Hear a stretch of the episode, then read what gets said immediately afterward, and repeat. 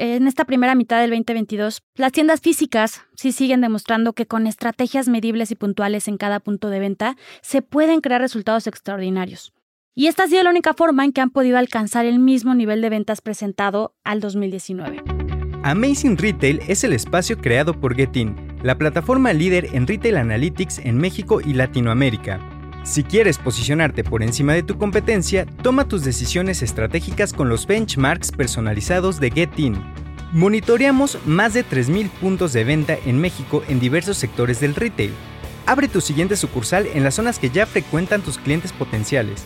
Para más información, contáctanos. Escríbenos a contacto.getin.mx. No desperdicies las ganancias de tus tiendas y capitaliza su rendimiento. Bienvenidos a Amazing Retail. Yo soy Francisco. Y yo, Anabel. Hoy vamos a platicarles sobre las nuevas reglas del retail en el 2022. Un estudio que preparamos en Getting sobre el comportamiento de las tiendas físicas en lo que va del año.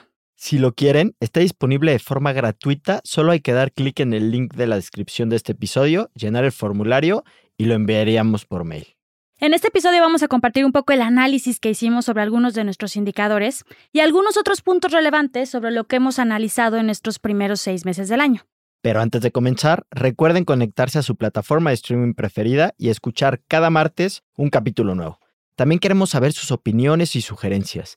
Escríbanos en cualquiera de nuestras redes sociales, arroba getting-mx, y por favor no dejen de usar el hashtag Amazing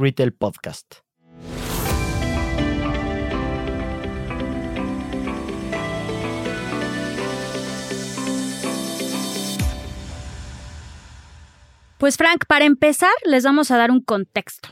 Este año la industria está sufriendo cambios nunca antes vistos. En México, los espacios comerciales están albergando nuevas propuestas como lugares de recreación. Y en el primer semestre se registraron incrementos en la afluencia dentro de centros comerciales comparado al 2021. Esto ha hecho pensar que este fenómeno ayudará a impulsar las ventas de las tiendas. Y esto puede ser no de todo cierto como bien mencionas, en lo que va del año las personas entran menos a las tiendas que antes de la pandemia, lo que veíamos en el 2019. Indicadores como el ticket promedio y artículos vendidos por ticket han aumentado. También hay que tomar en cuenta que hay inflación. Las personas que sí entran a las tiendas están dispuestas a comprar más artículos y sobre todo algo que estamos viendo que pasa es que artículos de mayor costo, ya que la intención de compra hoy podemos inferir que es más alta que en el 2019. Un hecho relevante que hemos visto es que este año las tiendas no necesitan sacrificar margen con estrategias de descuentos. Las tiendas que sí están presentando incrementos en visitas y ventas por encima del 2021 son las que se están adaptando más rápido a sus consumidores, ofreciendo productos nuevos e innovadores y sobre todo, Frank, escuchando a sus clientes. Sin duda, ¿y por qué no pasamos a continuación a hablar un poquito de cada uno de los indicadores en particular? De los que se ven reflejados en este reporte o estudio. Y primero vámonos con visitas a tienda y conversión de compra. Perfecto, Frank. Las visitas a tiendas fueron creciendo mes a mes este 2022. Superaron lo que se había presentado en el 2021. Sin embargo, todavía ningún mes alcanza el nivel de visitas que teníamos en 2019, es decir, antes de pandemia. Algo muy importante que hay que destacar es que junio del 2022 la conversión de compra decreció al nivel más alto de este 2022, llegando a niveles que tenemos en el 2019. Al igual que las visitas cayeron en un porcentaje, Frank, que no se había visto en este 2022 comparado al 2019. Sí, y justamente esto es lo que llamó mucho la atención y podemos aquí hacer una breve pausa para comentar que fue general, fue un tema general, aquí no importó la industria, aquí fue un comportamiento general como país, en donde creemos que también el tema económico está alcanzando, que era un tema que no se vio al principio del año, honestamente. Veíamos que las tiendas vendían, vendían bien, vendían caro, no había promociones, la gente compraba, quería comprar. Ticket promedio alto, se llevaba muchos artículos en el ticket y pum, Frank, llega un junio y ¿qué pasa? Baja, baja, la gente pierde la intención de compra y pierde el interés de entrar a las tiendas. la atracción disminuyó niveles que no se habían visto en este 2022. Y aquí me gustaría que nos platicaras también porque sé que lo dividimos, el tema de tiendas a pie de calle contra tiendas en centros comerciales, porque es diferente al final de cuentas. Totalmente de acuerdo, Frank. Al final las tiendas que están a pie de calle, la conversión de compra siempre va a ser más alta, que es algo que hemos platicado en episodios pasados. Simplemente el comportamiento por la ubicación que ellos tienen va a tener una intención de compra mayor en comparación a las tiendas que están en centros comerciales. Y como decíamos hace unos minutos, en junio ambos formatos fueron impactados con la disminución en estos indicadores. O sea que en resumen podemos decir que a los dos les fue mal. Correcto. En junio. En general en junio les fue mal a todos. Ya segmentándolo por regiones, Frank, la región sur, que es Guerrero, Oaxaca, Chiapas, Veracruz, Tabasco, Campeche, Yucatán, Quintana Roo, tuvo el mayor crecimiento de conversión de compra en el primer semestre de este año. Y los estados del norte fueron los que presentaron la menor conversión de compra comparado al 2021, que es algo que ya habíamos platicado, que obviamente cuando se abren las fronteras después de pandemia, este comportamiento que traía la zona norte del país está dando la vuelta totalmente. Y es un poco lo que se esperaría, ¿no? O sea, que todo se vaya normalizando de alguna manera. Y es un poco lo que quizás vimos en junio que nos sorprendió mucho porque no lo habíamos vivido en los primeros meses del año, ¿no? Veamos cómo se comporta el segundo semestre de este 2022. Pero bueno, pasemos a buenas noticias o algo más alentador, que es el ticket promedio de los artículos por ticket. Como bien ya mencionabas por ahí, estos dos indicadores sí aumentaron en general este año. Uno sí debido al tema de del incremento en la inflación, ¿no? Que fue un golpe duro. O sea, al final no lo podemos dejar fuera de la ecuación porque nos podría confundir también, ¿no? O sea, ah, mira, estoy vendiendo más. Mi ticket promedio aumentó, sí, ¿no? O sea, no lo aumentaste tú, lo aumentó un tema económico externo a ti, ¿no? Entonces, sí hay que cuidar ese tema. Por otro lado, sí hubo un esfuerzo en marcas, Frank, en adicionar más artículos por ticket. Hubo ciertos meses de este 2022 en donde el ticket promedio creció mucho más arriba de la inflación, y esto fue derivado de la adición que lograron las marcas con sus clientes. Y este comportamiento ayuda a minorar el decremento en ventas comparado al 2019, a pesar de la baja que todavía traíamos en visitas antes de pandemia. Y aquí también podemos ver un diferente comportamiento entre las tiendas en centros comerciales, que el ticket promedio y la cantidad de artículos comparados por ticket disminuyeron desde mayo venimos viendo un poco este comportamiento porque la gente empezó a gastar menos en este formato, empezó a pasear en los centros comerciales. Y eso lo veíamos porque, si se acuerdan, hemos comentado que ha venido aumentando la cantidad de gente en centros comerciales, espacios públicos, de recreación, etcétera. Pero, pues aquí vimos cómo sí disminuyó desde mayo este tema.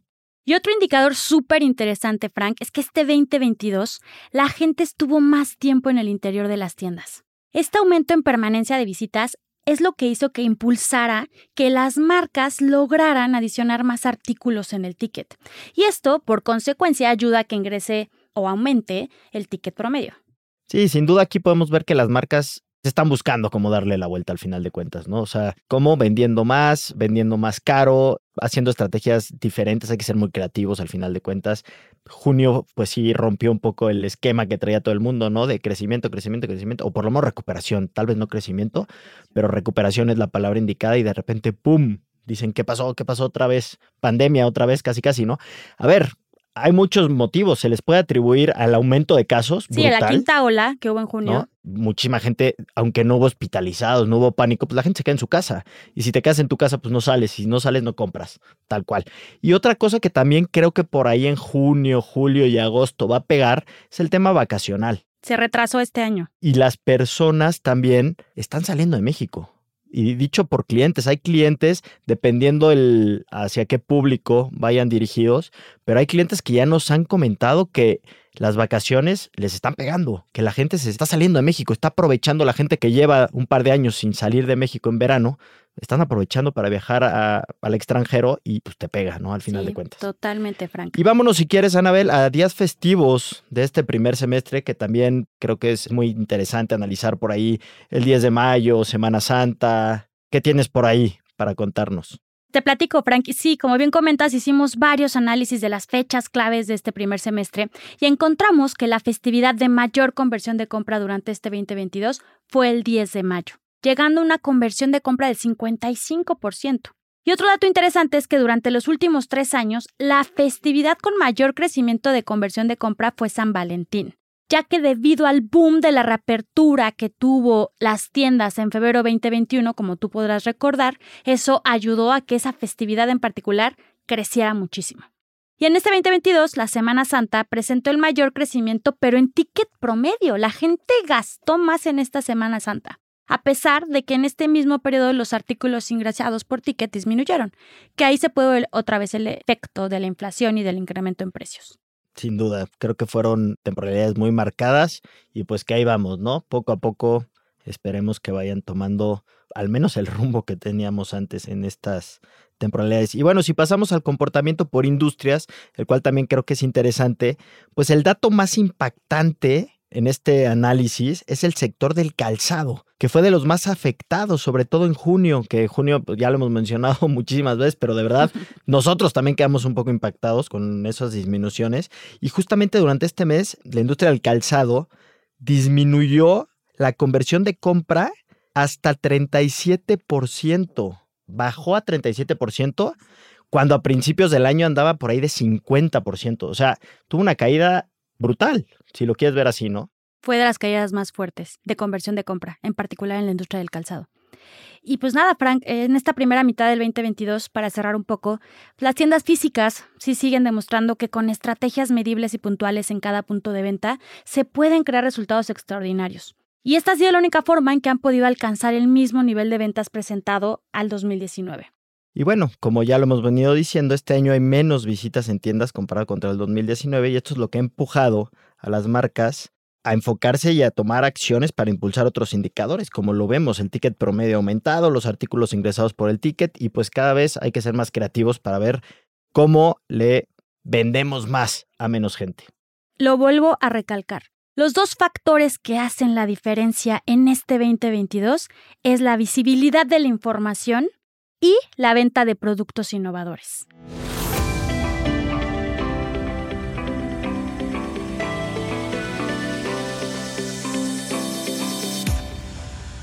Sin duda, Anabel. Y ya para cerrar, pues yo me quedo con que se están notando las empresas o las marcas, sí se nota mucho las que están haciendo estrategias nuevas, haciendo estrategias de capacitar a tus vendedores para que adicionen, estrategias de adición inteligente, no vender por vender. También los que se dieron cuenta que los clientes están dispuestos a pagar el precio full, no hay que hacer promociones ni descuentos como que también se atrevieron, ¿no? A dar ese paso, como que antes era imposible, no, es que yo no puedo vender, mi marca casi casi no se vende si no hay sale gigante así en la puerta, ¿no? Y te da la bienvenida el sale todo el año.